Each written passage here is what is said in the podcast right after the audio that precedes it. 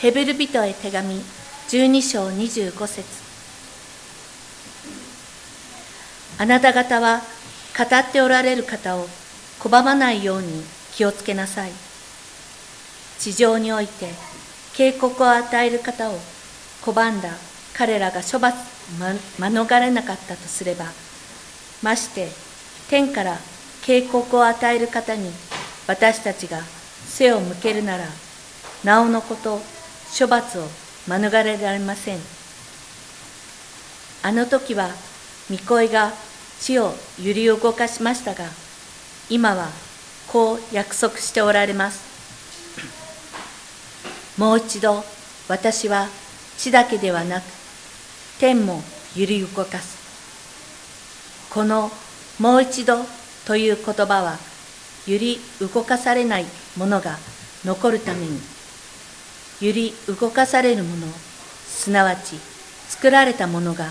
取り除かれることを示しています。このように揺り動かされない御国を受けるのですから私たちは感謝しようではありませんか？感謝しつつ経験と恐れを持って神に喜ばれる礼拝を捧げようではありませんか？私たちの神は焼き尽くす火なのです。兄弟愛をいつも持っていなさい。旅人をもてなすことを忘れてはいけません。そうすることである人たちは知らずに見つかいたちをももてなしていました。牢につながれている人々を自分も牢にいる気持ちに思いやりなさい。また自分も肉体を持っているのですから虐げられている人々を思いやりなさい。結婚がすべての人の間で尊ばれ寝床が汚されることのないようにしなさい。神は淫行を行う者と会員を行う者を裁かれるからです。金銭を愛する生活をせずに今持っているもので満足しなさい。主ご自身が私は決してあなたを見放さずあなたを見捨てないと言われたからです。ですから私たちは確信を持っています。主は私の助けで私は恐れない。人が私に何ができるだろうか。神の言葉をあなた方に話した。指導者たちのことを覚えていなさい。彼らの生き方から生まれたものをよく見てその信仰に習いなさい。イエス・キリストは昨日も今日も常しえに変わることがありません。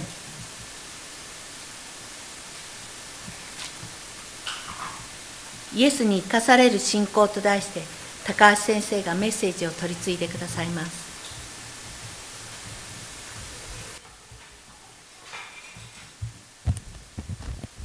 私たちはあの聖書を読んでその信仰について語る時にですねよく、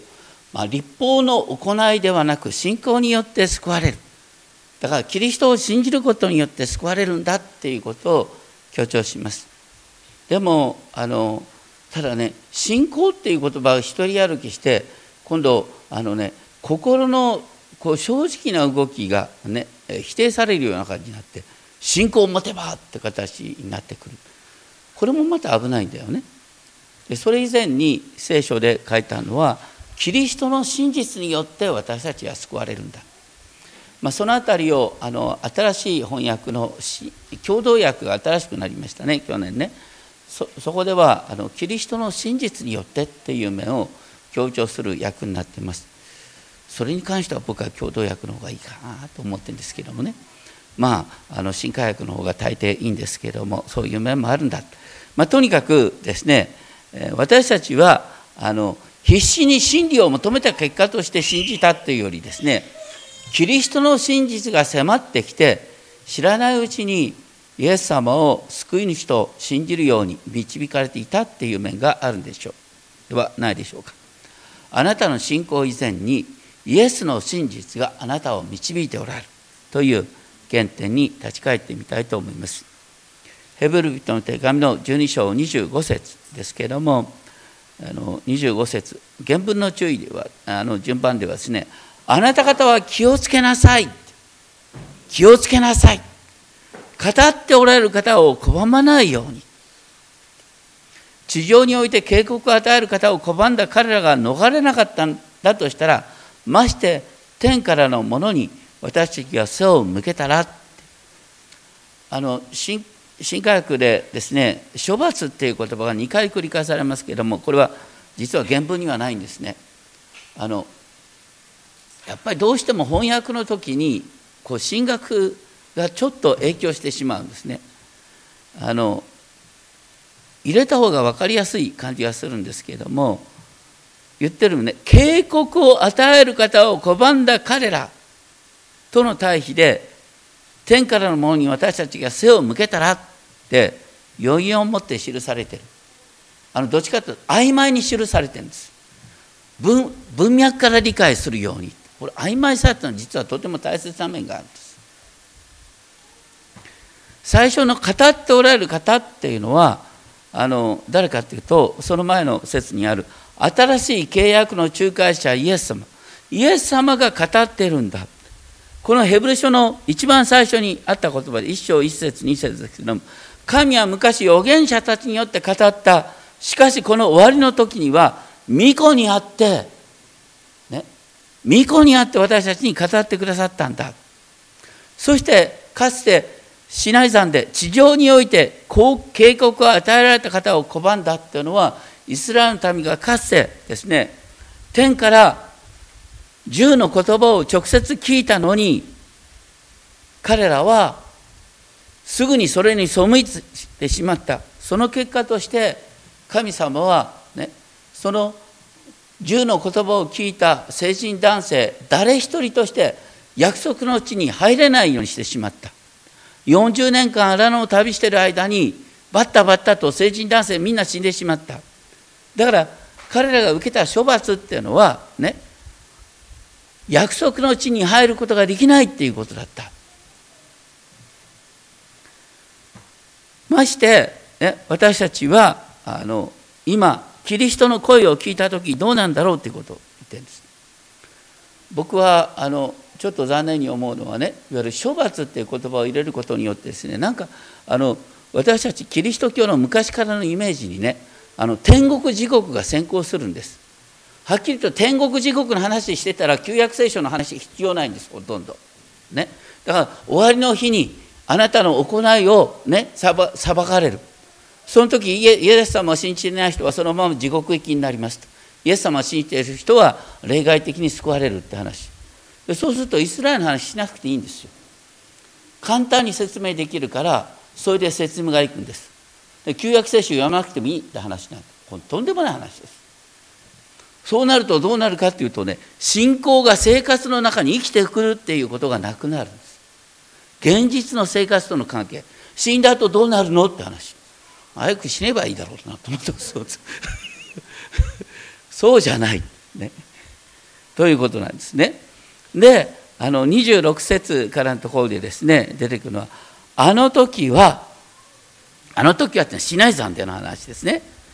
えー、その声また轟き轟って訳した方がいい。轟きが地を震わした。しかし今こう約束しておられます。もう一度私は地ではなく天も揺り動かすんだ。でこのあのこれもなかなか難しいんですけどもね。あのあの時は神が天あの地を震わしたって書いてある。震わした。で今度もう一度私は地ではなく天をも揺り動かす。この天をも揺り地と天を揺り動かすっていう言葉はどこからの引用だと思いますか？これね新化訳これがいいところですけれども最近あの共同訳まで真似しちゃったんですが、まあ、とにかく下を見るとですねどこを開いたらいいかっていうのは分かるんです。どこを開いたらいいと書いてあるかというとあのなかなか見にくいかもしれないですけど「破壊書」大体破壊書なんてみんな開かないよな普段なんてごめんなさい。ね、開いてる方はいいんですが1609ページ旧約の新しい版ですと1609ページを開くとですね破壊書これはね旧約引用された時に旧約の文脈が大切なんです。ここでどう書いてあるかというとね破壊書の2章6節ね万軍の死は仰せられる間もなくもう一度私は天と地海と陸を揺り動かすと言って何が書いてある？破壊書ってのはあのとバビロン捕囚から帰ってきたイスラエルの民が神殿を建て直すっていう時ですよ。でできた神殿はとてもしょぼい神殿だった。ね。しょぼい神殿だった。みんながっかりしてる。それに対して、ね、神様をもう一度天と地を揺り動かして、世界中の財宝をエルサレムに持ってこさせて、今栄光に満ちた神殿に変わるんだっていうこの新しい神殿の希望が書いてあるんです。だからなんで破壊書を引用したかっていうとねこのヘブル書の著者はねやがてねこの地上の神殿じゃなくて天の聖女ができるんだよ。これヘブル書のテーマ。天の聖女ができるんだよ。そのため神はこの地を揺り動かすんだよっていうことを言ってるんです。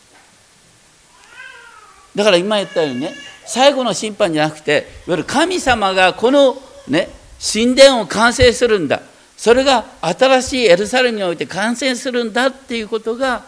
こうテーマとして書いてあるんです。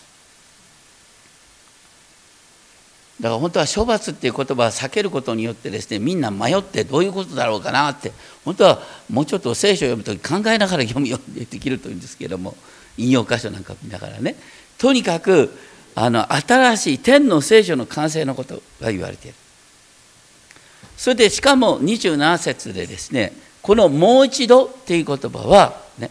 さっき言った「震わせられるもの」すなわち作られたものが変えられることを示しているね覗かれるっていうのもですねごめんなさいいちいち悪口言うようであのねこれも解釈入っちゃうんですよね。あのね変えられることなんですでこれに関してもねもう一度これについてもやっぱりねちゃんと開いてほしい。ね。どういう文脈かというとペテロの手紙ですね。あの新約の477ページですが476ページか。あのペテロの手紙第2の3章。ペテロの手紙第2の3章ですね。なんでこれが大切かというとあのこのヘブル書に火火の裁きのことが書いてあるでしょ。火について最も明確に書いたのはペトロの手紙第2の3章なんですね。であの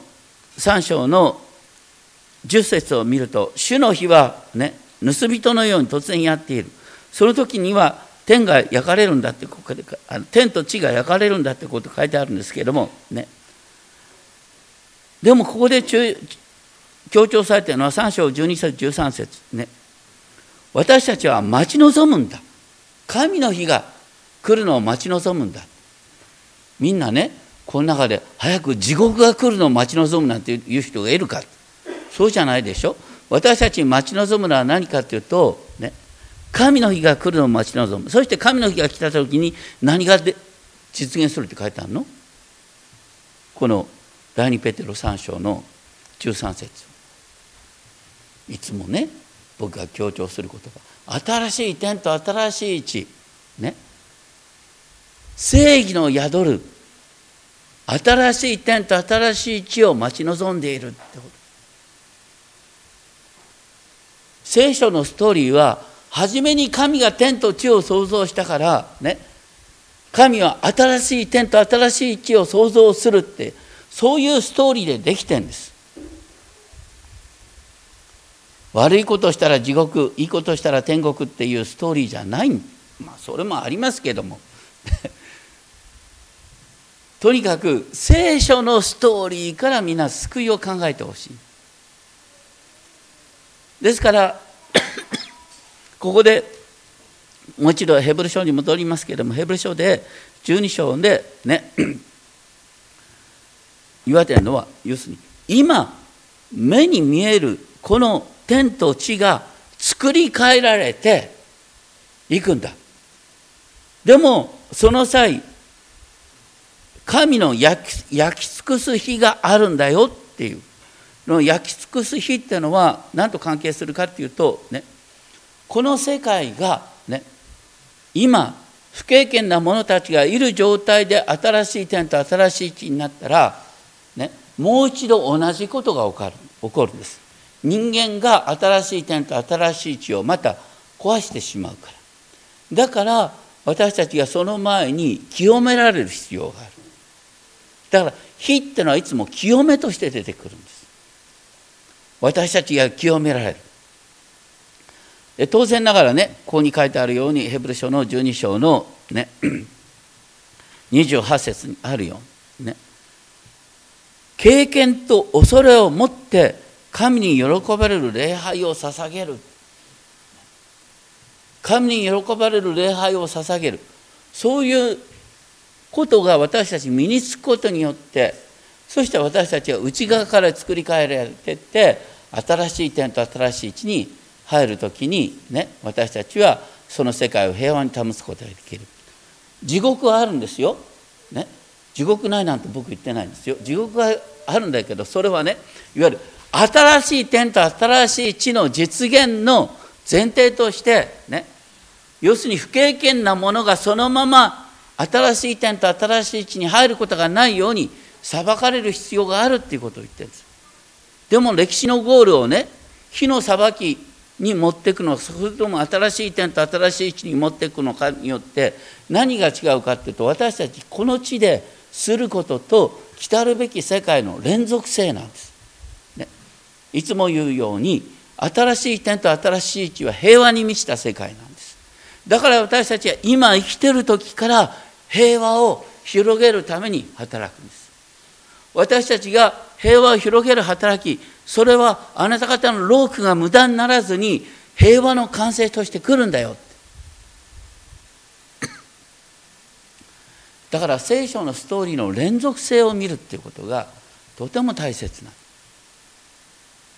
それがね後で歌う教会ビジョンの歌にも関係してくるんですけれどもとにかく新しい点と新しい地っていう観点から見ることが大切かなと思います。そして 次にですねあの13章を1節あそれで最後にねあのこれについてヘブル書でもう一箇所ですねあの忘れてはならない箇所で10章の39節にあった言葉ですけれども10章の39節にあった言葉。私たちは恐れ退いて滅びるものではなく信じて命を保つもの、これも何かというとね要するに神様はこの世界を新しくしようとしてるんだ。だけどその前の段階でさまざまな困難がある迫害がある、ね、恐れ退いたら、ね、安息の地に入ることができないんだよ。かつてイスラエルの民が、ね、不経験のゆえに約束の地に入ることができなかった、ね、そんなことにならないように恐れ退いたら滅びるんだ、ね、そうじゃなくて信じて命を保つなら新しい点と新しい地においてあなたは生きることができるんだ。新しいエルサレムに私たちはよみがえることができるんだよっていうことが書いてあることなんです。だからあのねあんまり新科学の悪口を言ってはいけないんですけども処罰っていう言葉これは絶対なくしたらいいなと思うんだよな。いうイメージが別のところに広がってゃうから、ね、とにかく、私たちは処罰を恐れながら生きるんじゃないんだよ。ね、新しい天と新しい地を待ち望みながら。ね、でここで注意されてるのは何かっていうと語っておられる方を拒まないようにってことでしょ。語っておられる方はどなたなんですか？ヘブル書では。ね、今終わりの時代にはキリストが語ってくださって。イエス様の語りかけ優しい語りかけなんだよ。イエス様の語りかけを拒むっていうことが滅びにつながること。イエス様の語りかけにいつもオープンであるってことがあなた方がキリストによってねこう私たちの人生が作り変えられていく、ね、だから、ね、私たちの教会の、ね、標語キリストの愛に安らぎ癒され成長するでしょ？キリストの愛に安らぎ癒されるんですよ。キリストの御言葉があなたを癒す。という点を本当にですね大切に思っていただきたいと思います。で13章1節からのところで兄弟愛。みんな兄弟愛っていう言葉みんな知ってるんですよギリシャ語で。ギリシャ語で兄弟愛何て言うんですか？フィラデルフィアって言うんですよね。フィラデルフィア。アメリカにそういう町があるよね。ね。とにかくフィラデルフィア。兄弟愛をいつも保ちなさい。なんでこれがね一番最初の勧めとしてあの出てくるかっていうとヘブル書の読者の中にねユダヤ人クリスチャン中心だから、ね、今までのユダヤ人の交わりから、ね、決して豚肉を食べないユダヤ人の交わりから豚肉も食べることがある違法人と一緒にですね食事をする交わりに移ってきたんですで、ね、やっぱり昔の交わりを懐かしい人がいてそしてあのこのクリスチャンの交わりから離れていく人がいた、ね、それに対して大切なのは信者同士が互いに愛し合うこと、ね、兄弟やフィラデルフィア。それこそが私たちが大切にすべきことだ、ね、フィラデルフィアを大切にしようっていうとなんかそっちの方がかっこいい聞こえたりなんかするかもしれない、まあ、とにかく兄弟愛を大切にしようよって言ってるんですね。で次2節はあの旅人をもてなす。また厳密に言うと見知らぬ人への兄弟愛っていうことなんですね。ある人は知らずに見つかりだと知らずにですねその人をもてなしたこれはあのと創世記にアブラハムがですねあのマムレマムレの樫の木のところで3人の見つかりをもてなした。そして、えー、その見つかりからですねさらに男の子が生まれるっていうこととソドムへの裁きを聞いたって話があるんですけどでもこの時はねアブラハム見つかりと知らずにもてなしたわけじゃないんです聖書の中に出てくることはみんな見つかりがあるとは見つかりだって分かることになってるんだよこれはどこから出てきたのか分かんないんですけども、まあ、そういうこともあったのかもしれないということであの出てくるんですけどもとにかく旅人をもてなすっていうのはあのこう旧約からずっと流れるですねとても大切な教えですね。それから3節は「思いやりなさい」っていう言葉が強調されています。牢につながれている人を、自分がまるで牢にいるかのようにあの思いやるっていうことはその人の気持ちになって考えると。その人がまるでねその牢に入ってたらああ、ね、私が入らなくてよかったっていうんじゃなくてね兄弟姉妹が入ってんだから私も入ってたとしたらあのとこでどうなるかなっていうことを考えながら生きなさいってことにすると、ね、またあの虐げられてる人々を思いやりなさい。ね、虐げられてる人はあなたと同じ肉体を持ってんだから、ね、その人の身になって考えようよっていうことですね。思いやりの基本っていうのはその人の立場に身を置くってこと。で4節は尊ばれるようにしなさい結婚が全ての人の間でこう結婚が全ての人の間で尊ばれるっていうのはこう結婚は本当にね全ての人に適用すべきですねとても大切な教えなんだってことなんですね。それがあのね昔まではねあのちょっと品種を買うことが全然品種買わなくなってきてるでしょだってついこの前だってさあの明らかにできちゃった婚なのになんでできちゃった婚の発表を首相官邸でするのかと。誰もそれおかしいと思わなくなってんだよ世の中。ねこう20年前30年前だって恥ずかしくてそんなことできなかったんだそのように要するに結婚関係っていうことがさどうでもよくなってきてね今まさにいわゆる同性婚がね合法化されるって話に今移ってきてるでしょ。で聖書に書いてある結婚っていうのはね男女の結婚っていうのは聖書が言ってる最も大切な秩序なんですよ。それが知らないうちにですね人権問題にすり替わったんです。私たち全てのねあの社会的弱者いろんな問題を抱えている人に優しくすべきなんですよ。そういう人に優しくするっていうことと結婚は男女の、ね、聖なる関係なんだっていうことを揺るがすっていうことは別の話なんだよ。本当に私たち世の中に流されないようにしなきゃいけない。全ての人の間で結婚が尊ばれなければいけない。っていうことなんですね。で5節6節はあのいわゆる金銭愛の問題が出てくるんですが面白いのはですねこの、えーと、厳密に言うとですね5節はね非金銭愛の生活って難しい言葉が言ってる。非金銭愛。金銭愛の否定形が言ってあね。あのお金を愛するってこと金銭愛ってのは何かというとあなたの、ね、友達よりもお金のことが大好きっていう人。これが金銭愛の亡者ですね。やっぱりねお金よりも友達の方が大切なんだよ。家族の方が大切なんだよ。だからそういう原則からずれちゃいけないよ、ね、でもどうして私たちはお金に流されるんですか？お金ってのはやっぱり便利なんですよ。ね、お金があると心配がなくなるように思う。でもね。あの伝道者の書の五章純節に書いてあるんですけども金銭を愛する者は金銭に満足することがない。豊かさを愛する者もその収益に。言っておきますけれどもあの皆さんどっちかというとねここにいる人ほとんどの人はねあまりとてつもなく貧しすぎもしないしとてつもなく金持ちでもないね。でもねみんなもうちょっと金持ちになったら分かることがある。金持ちになったらねお金はどんどん足りなくなるんです、ね、金が金はある程度こうして貯まれば貯まるほど足りなくなるんです。どうしてかっていうとですねあのお金とともに夢も膨らむからです。やりたいことがどんどんどんどん膨らんでくるからね。だから日本で一番お金が足りないと思ってる人はひょっとしたら孫正義さんかもしれないね。とにかく次から次とやりたいことが出てくるから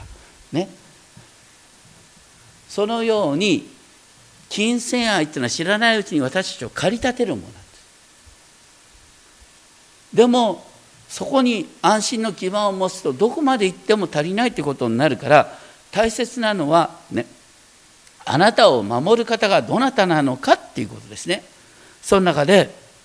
一番最初に引用されるのは13章5節ね。主ご自身が私は決してあなたを見放さずあなたを見捨てないと言われた。これは厳密には新明記31章の8節の言葉なんですけれどもでもそれ以前に聖書に流れるストーリーというのは何かというと、ね、あのヤコブがね、えっと、お父さんとお兄さんを裏切ってお母さんの実家に一人で旅をした。ある時石を枕にして寝た、ね、ヤコブは杖一本しか持ってなかった。その時ね石を枕にして寝ているヤコブに神様が現れて何とおっしゃった。神様はヤコブにこう言った「見よ私はあなたと共にいてあなたがどこへ行ってもあなたを守りあなたをこの地に連れ帰る。私はあなたに約束したことを成し遂げるまで決してあなたを捨てない。私はあなたと共にいる。私があなたを選んだんだ。だから私は選んだあなたの人生を守り通す。これこそが聖書に書いてあることの要約なんですよ。私たちはねひょっとしたら自分は捨てられるんじゃないかとかね不安に持つこともいる。そうじゃないんだ、神があなたを選んでくださった。で神はあなたを選んであなたを守り通すと約束しておられる。これを信じるのが信仰なんです。神があなたを守り通すと言われた。その言葉にいつも立ち返る。その時から私たちは平安が生まれてね。でああお金ちょっと足りないけど大丈夫だよってね。ひょっとしたらお金ねある程度少ないぐらいがちょうどいいみたい。ね。増えるとお金に駆り立てられることになるから。ということなんです。とにかく神があなたを守り通すってことにいつも立ち返る。第2の引用はですねあの13章6節ですけどもね、えー、これ主は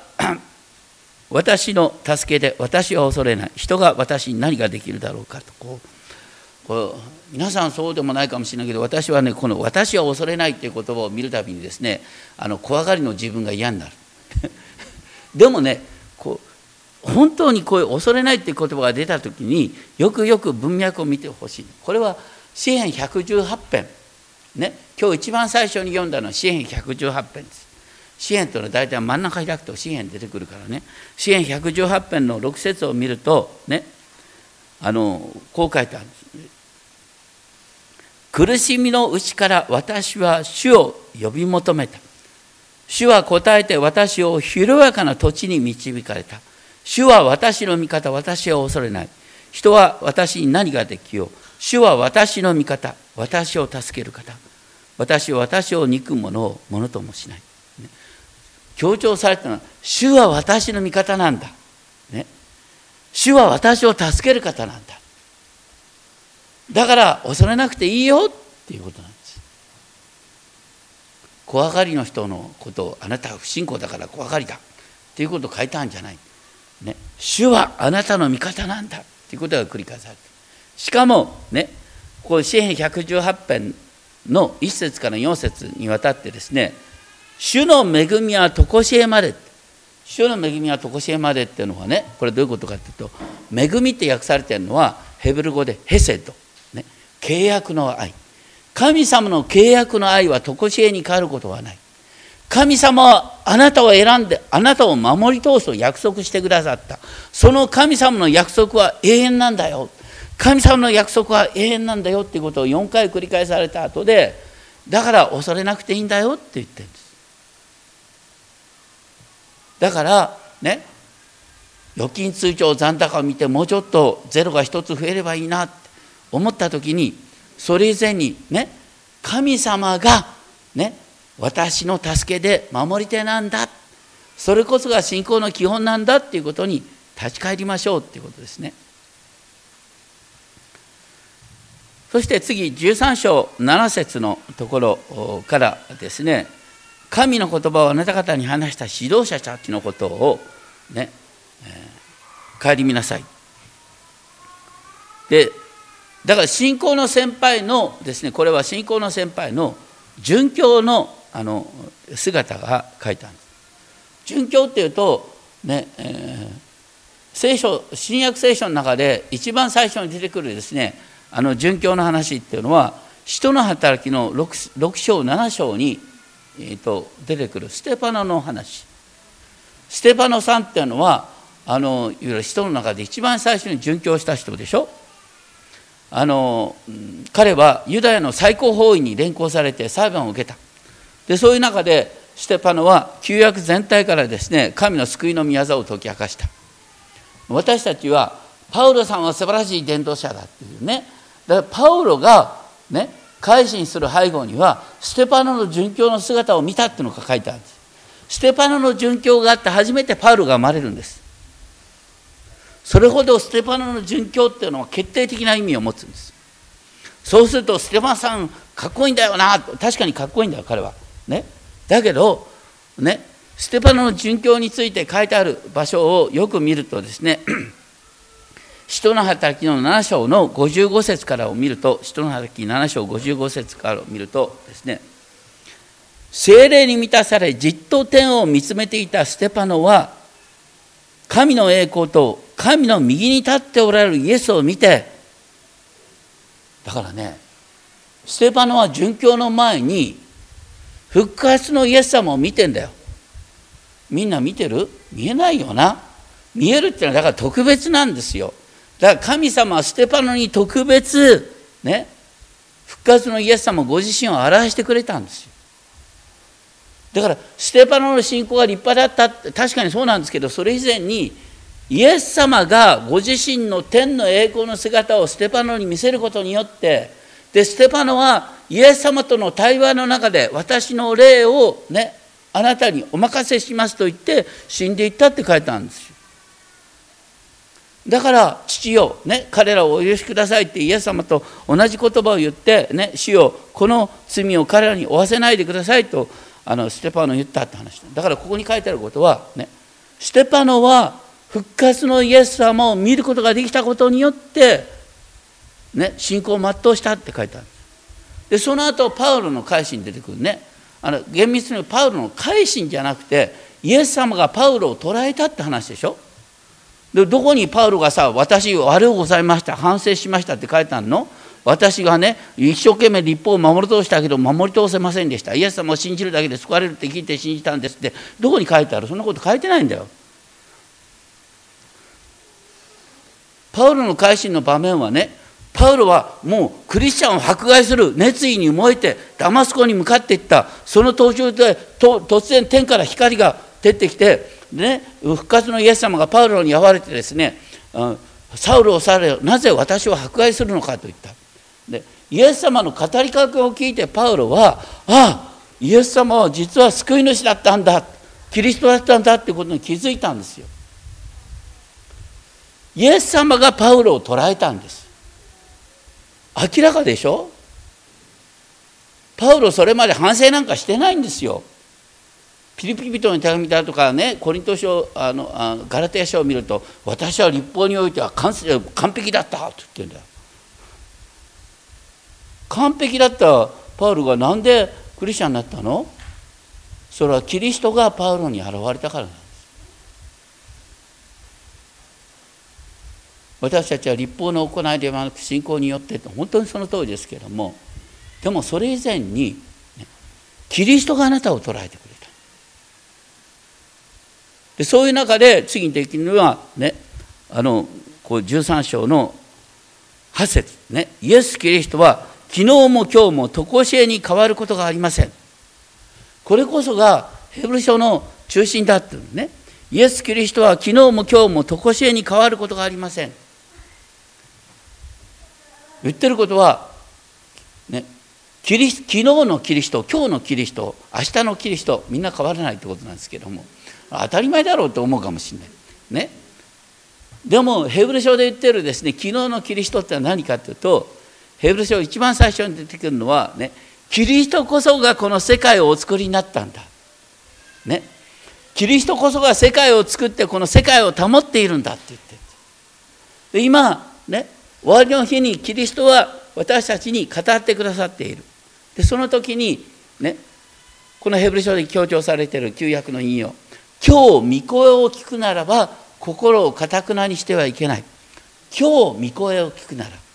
今日聞く御声はキリストの御声なんだ。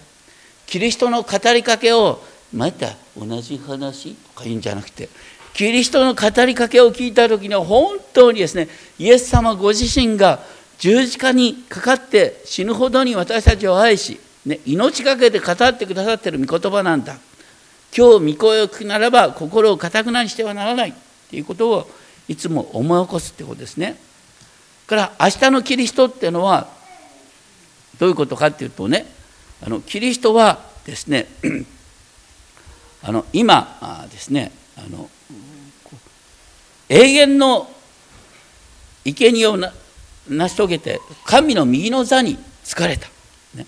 でイエス様は神の右の座についたってことはこれ総理大臣の地についたってことなんですね。キリストがこの世界を治めておられ、ね、敵がご自分の足台とされるのを待っておられる。キリストは、ね、再び来られる。再び来られる時にみんなの目の前にキリストの支配が明らかになるんだっていうことを言ってる。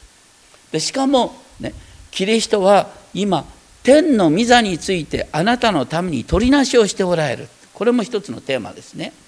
キリストは、ね、天においてあなたのための取りなしをしている。キリストは大祭司として天の御座においてあなたの祈りを死なる神様に取り継いでおられる。そしてあなたが悪いことをした時にあなたがイエス様の皆で祈った時にね私はあなたのために十字架にかかったんだと言って私たちに罪の許しの宣言をしてくださる。その永遠の大祭司としてイエス様がいつも天で私たちを見守っているんだっていうことがこう旧約に書いてある。あごめんなさい。ヘブル書に書いてあることなんですだからヘブル書ではねイエス・キリストは昨日も今日も同じなんだ。いついつまでも同じなんだっていうふうに書いてあるってことですね。私たちの人生は、ね、キリストのうちに根ざし立てられていく。キリストは信仰の創始者。キリストは信仰の創始者であり完成者なんだということが12章2節に書いてありました。だからキリストの信仰の創始者であり完成者であるイエスから目を離さないでいなさい。信仰の創始者なんですよ。あなたの信仰はイエス様によって始められたんです。あなたの信仰を完成してくださるのはイエス様なんです。僕はいつも言いますね。私の信仰どうして成長しないんだろうかって見てる人はいつも目が自分に向かってるんです。そうじゃなくてそんなこと忘れてイエス様をいつもどこでも見上げていなさい。イエス様を見上げてイエス様の御言葉を聞いてたらイエス様があなたを完成してくださる。イエス様の魅力があなたを変えるんです。キリストの愛に安らぎ癒されることによってあなたは成長するんです。どうかいつでもどこでもねイエス様の愛に満たされるんだ。イエス様が私を捉えイエス様が私を変えていってくださるんだっていうことを覚えていただきたい。でその印として私たちは精霊を受けてる、ね、これもねあの多くの人が、ね、たまに誤解してる場合がある。精霊について私はよくわからない。よくわからなくていいんですよ実は。イエス様について分かってる人は精霊を受けてるんです。精霊を受けてる結果としてイエス様が分かってるんです、ね、精霊なしに誰もイエスを主と告白することはできないと書いてある。だからイエス様が好きっていうことは精霊に満たされてる人なんですそして精霊を受けてない人はクリスチャンと決して呼ばれないんです。ね、わかります？新約聖書の定義から言うと、ね、聖霊を受けてないクリスチャンということはありえないんです。クリスチャンっていうのはみんな聖霊を受けてる人なんです。で、誰がクリスチャンなんですか？イエス様好きな人なんです。みんなイエス様好きだからここに来てるでしょ？みんな聖霊を受けてるんです。それは、ね、だから神の御業なんです。神の御業があなたの上に、うちに始まって、ね、イエス様の御言葉を聞いてああそうだなと思ってイエス様大好きって思いながら、ね、イエス様に従って生きる。それが聖書に書いてある信仰なんだよということを覚えたいと思います。お祈りをしましょう。天のお父様私たちは本当に聖霊を受けキリストのものとされていますイエス様ご自身が私たちの信仰の創始者ですそしてイエス様ご自身が私たちの信仰の完成者です。イエス・キリストは昨日も今日もいつまでも変わることがありません。本当にありがとうございます。いつまでも変わることのないイエス様が私たちの信仰を導き完成してくださいます。どうかいつでもどこでもそこに目を向けることができるようお守りください。